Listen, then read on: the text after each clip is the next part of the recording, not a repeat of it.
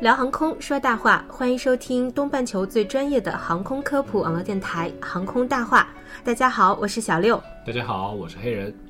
很高兴呢，今天航空大话请来了一名资深的航空爱好者，当然也是我的工作上的好搭档，来自商飞的何舒培。欢迎舒培。欢迎。大家好，我是何舒培。我们都知道，第十二届中国国际航空航天博览会，也就是中国航展，于二零一八年十一月六日至十一日，在广东省珠海市航展中心如火如荼的举行着。呃。想必很多听众朋友们已经在朋友圈和新闻上看过了本次航展的一些热门的飞行表演的视频，所以呢，本期航空大话想跟大家聊一聊航展的相关话题。那舒培呢，嗯，看过很多国内外的航展，也一直关注着国内外航展的一些发展和新技术，所以今天真的很高兴舒培能够做客航空大话。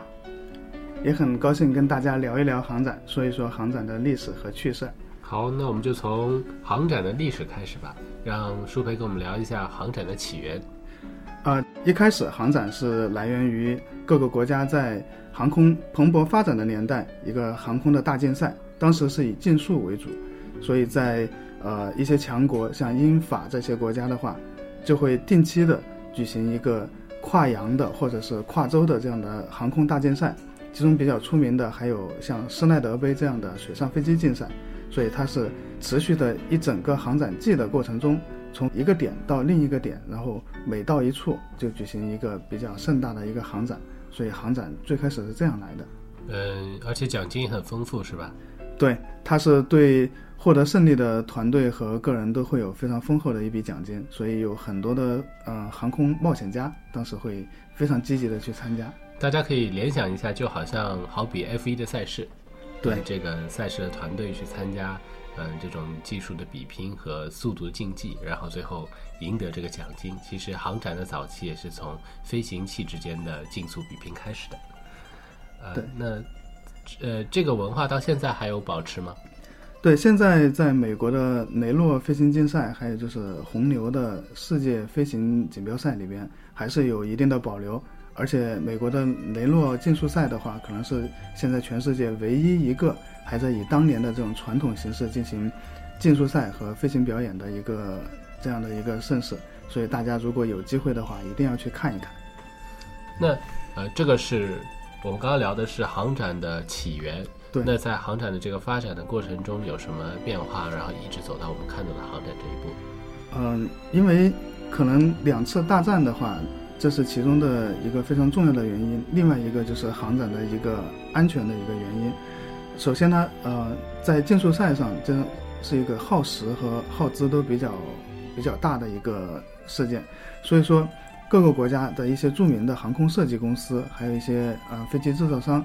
都非常的积极的参与到这个事情里面。但是其实回报并没有想象的那么丰厚。它虽然一定程度上的刺激了就是各个国家的这种飞行器的发展。但是它没有一个非常持续的一个动力，所以说在三十上个世纪三十年代的中期，然后经过了世界的经济大萧条之后，然后这种大型的航空竞速赛就已经终止了。然后在第二次世界大战之后呢，嗯，逐渐的在恢复，但是已经没有了往日的规模。在六十年代的时候，所谓的全球的一个航空发展的黄金年代，在这个年代里边，航空的。各种展会和表演是层出不穷，然后这个时候就出现了很多为了在航展上展示飞行员的技术和装备的特点的同时，就是有一些非常炫酷的动作、特技的动作，然后出现了很多的安全事故，所以说，嗯，各个国家逐渐的重视起来航空表演这一类的安全，所以说做了相关的规定，逐渐的就到了我们现在这个样子。也就是说。呃，一方面是本身竞速的这个不断的就是技术比拼的这样的一个推进，另外一块还有一个商业模式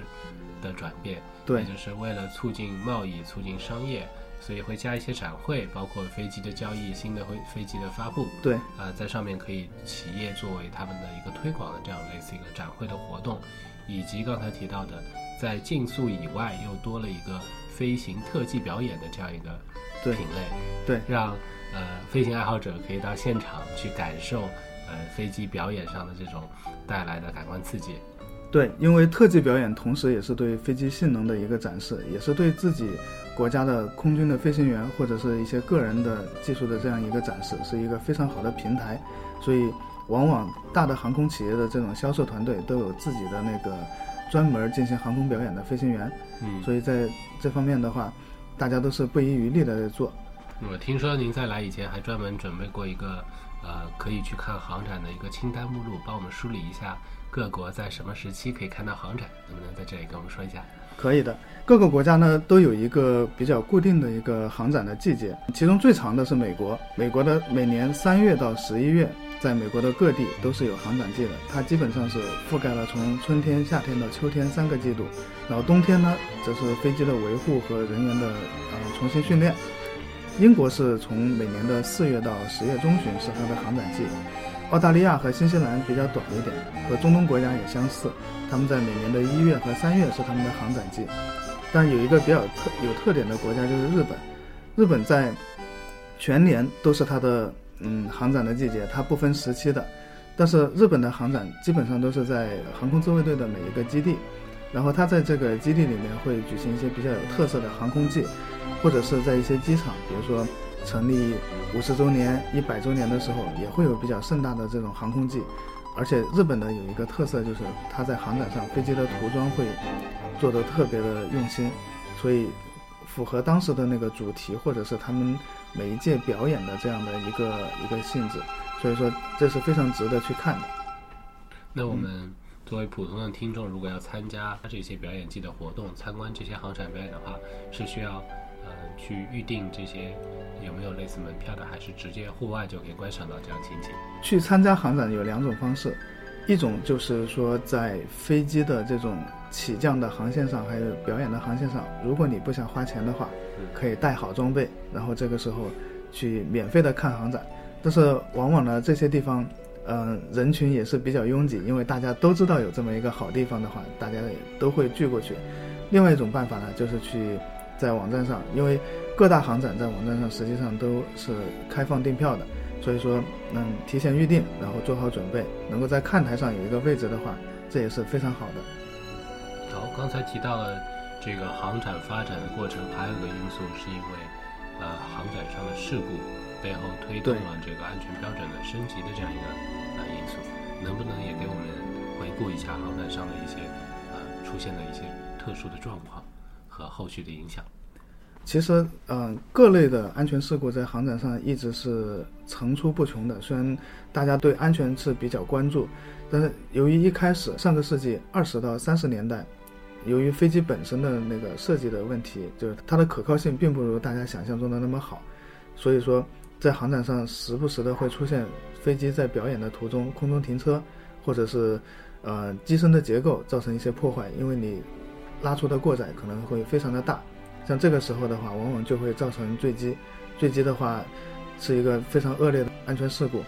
然后逐渐的，随着飞机的设计的技术水平越来越高，到了上个世纪六十到七十年代中间的话，大家航展上出现了一种各个国家都在航展上拼命的展示自己的飞机的性能，所以这个时候有这种飞机的超低空、超音速通场啊，或者是离人群特别近的一些超低空的滚筒这样的动作。然后造成了很不好的影响，有时候就是出现，甚至就是说出现比较大规模的人员伤亡。其中最惨烈的两次是还发生在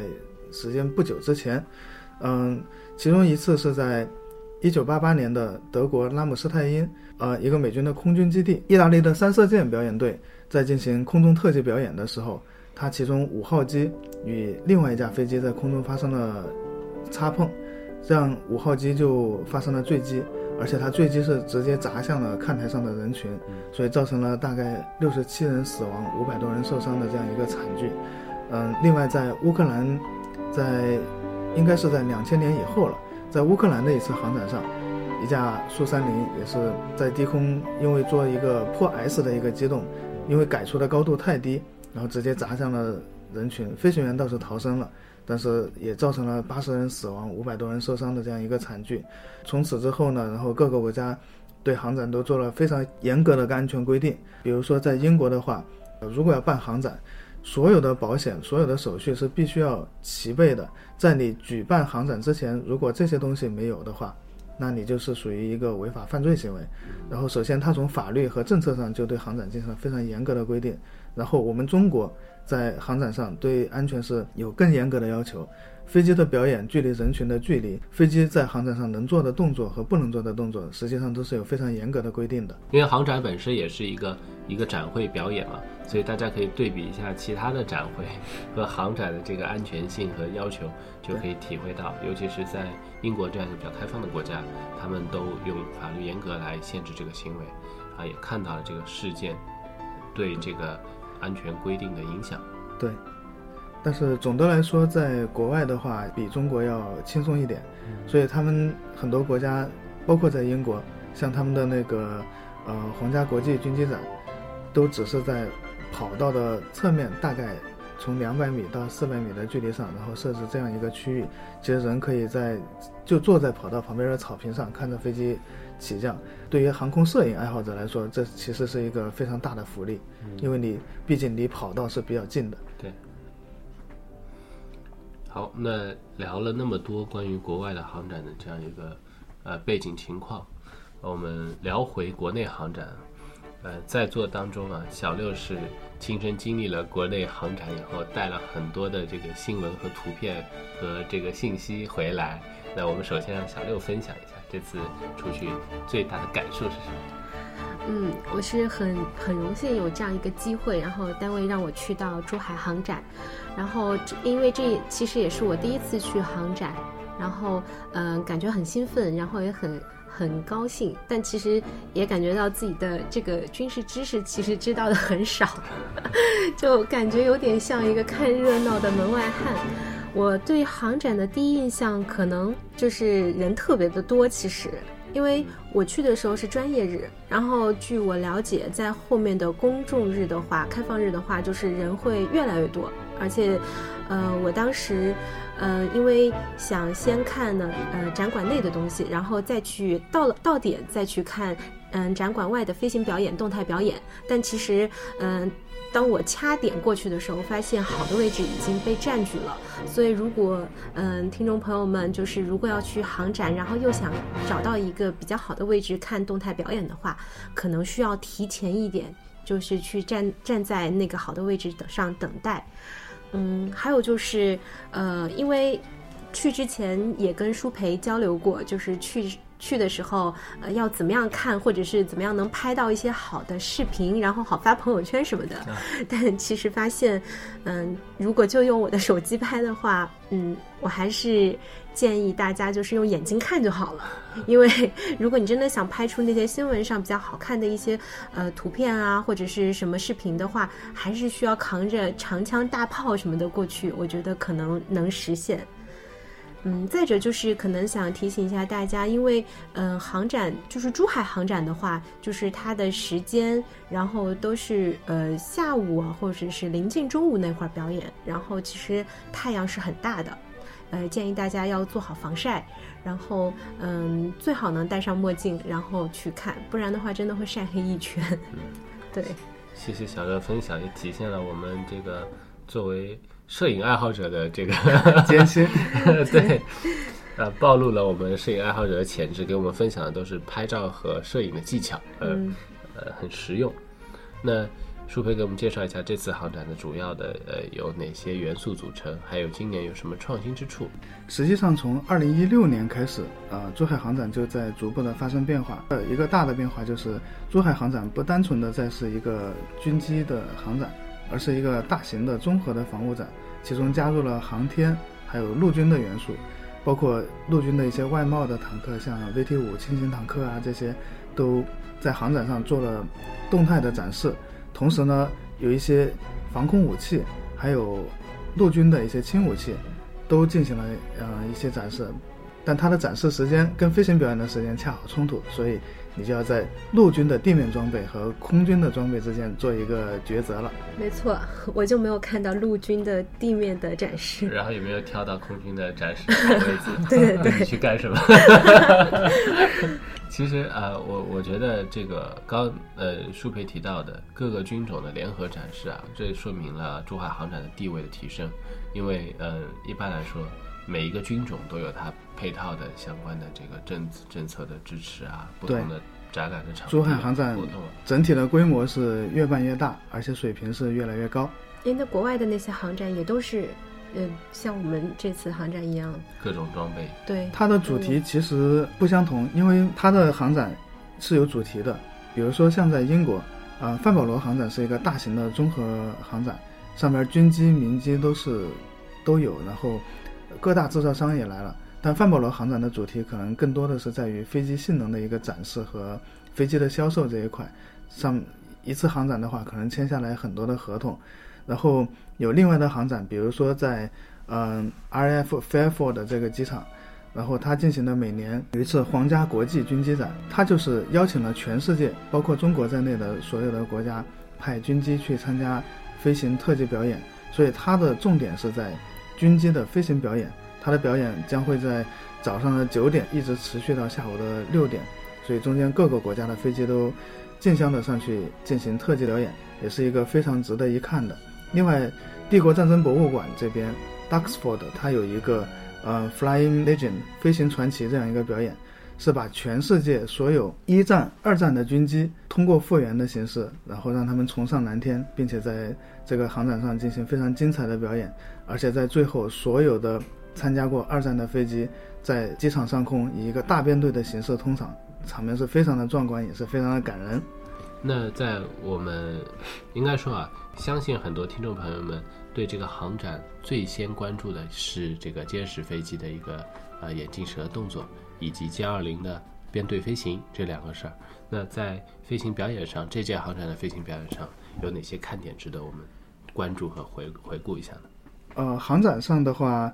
首先就是军机的单机表演，这个一般是由嗯空军专门的飞行员进行的这样一个飞行。但是呢，嗯，各个国家也有自己的飞行表演队，比如说我们国内的八一飞行表演队，还有这次珠海航展上进行了精彩表演的红鹰飞行表演队。八一飞行表演队呢，以前是用歼七 E 战斗机作为表演的主力机型，然后现在用的是嗯成都的歼十，然后红鹰呢，则是用了 K 八教练机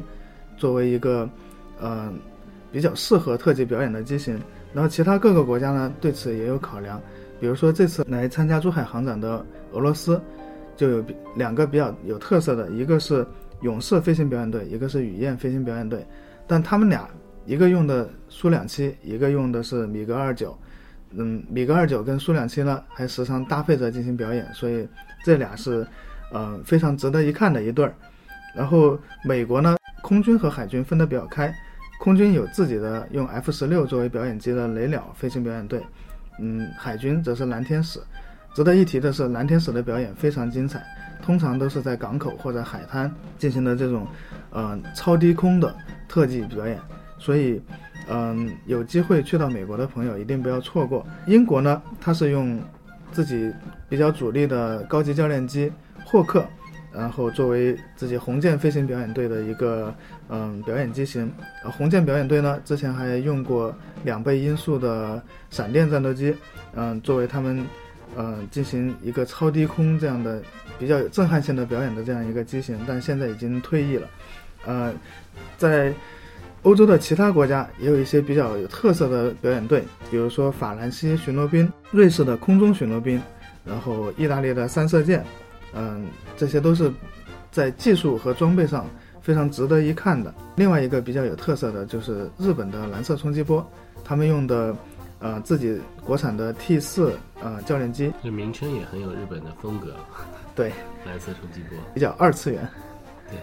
其实我们小六还记得吗？在第二期我们也做过一期节目，是我们第六十七期节目，叫做聊聊那些炫酷的飞行表演队。嗯嗯，记得。聊聊那些炫酷的飞行表演。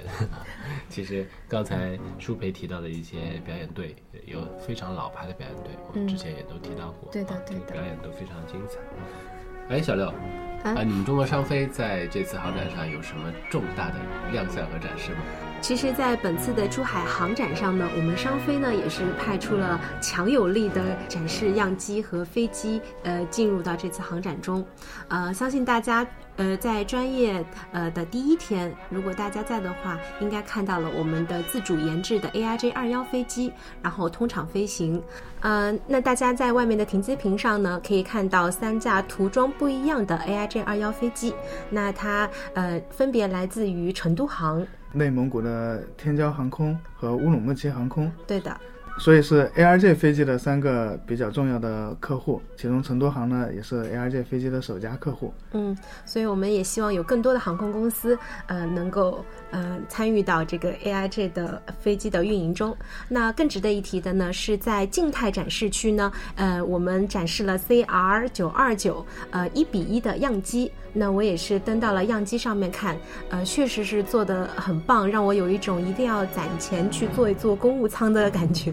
你在上面可以体验到，就是无线给手机充电，然后还能够，嗯，还能够看到在飞机里面机舱里面看到极光，就是它的那个照明装置做得很好，有很多种。是整个头等舱的氛围灯，对吧？对的，对的。然后，所以，嗯，我一定要努力的赚钱。有了提高生活质量的动力。嗯，对。哎，黑人，我听说在珠海航展上，六幺五所也发生了一件大事，对吗？啊，没错，被你发现了。啊，我们的中航空管系统装备有限公司在上面做了一个揭牌成立的仪式。这家公司呢，是航空工业集团里面定义唯一一家平台级可以做低空空域空管管理的这个系统的系统级的公司。它是由中航科工、航空工业机载、爱飞客控股、上电所、爱威公司和上海航空企业管理中心等共同出资组建的混合所有制企业，注册规模大概是六个亿左右。目标呢是未来努力成为国内领先的空域综合管理整体解决方案的集成商和国际知名的空管监视设备制造商，保障安全飞行的技术服务商，成为智慧线天空的行业引领者。啊，我相信。呃，这个公司成立也是我们自己啊，呃，努力了两年左右，从筹备一直走到揭牌这一刻。所以，嗯，在这个同样是自己单位的一件，一方面是自己单位一件重要的事件，另一方面，嗯，自己的部门里面的业务也参与其中，所以当时感觉是非常激动的。这个公司成立和相关，呃，是这样子。在做这期节目以前，我还很正式的咨询了一下这个公司的副总，说我们要做一期关于，呃，航展的节目，呃，需不需要在这上面发布你们的信息？然后当时他们是对我们这个平台非常信任，也希望如果在空管这个业务领域有合作机会的话，可以跟我们这个平台联系啊，也可以跟我们这个单位联系。所以大家如果有兴趣的话，可以啊，在我们的微信号上面有一个连接，可以关注一下这个揭牌的事件。那这期节目啊，我非常感谢舒培能够来到现场。当时给小六下了，呃，行政上的指标，就是说到 珠海航展一定要多采访一下业内人士。没想到他还把业内人士请到了现场，荣幸荣幸。也是我的荣幸，能够在这里跟大家分享一些有关航展的趣事和历史。嗯，我也决定回去好好跟舒培学习一下。欢迎再来。嗯，欢迎舒培，下次再来。谢谢大家。那我们这期节目到这里就结束了。感谢大家的收听，我是小六，我是黑人，我是舒肥，谢谢，下期再见，下期再见。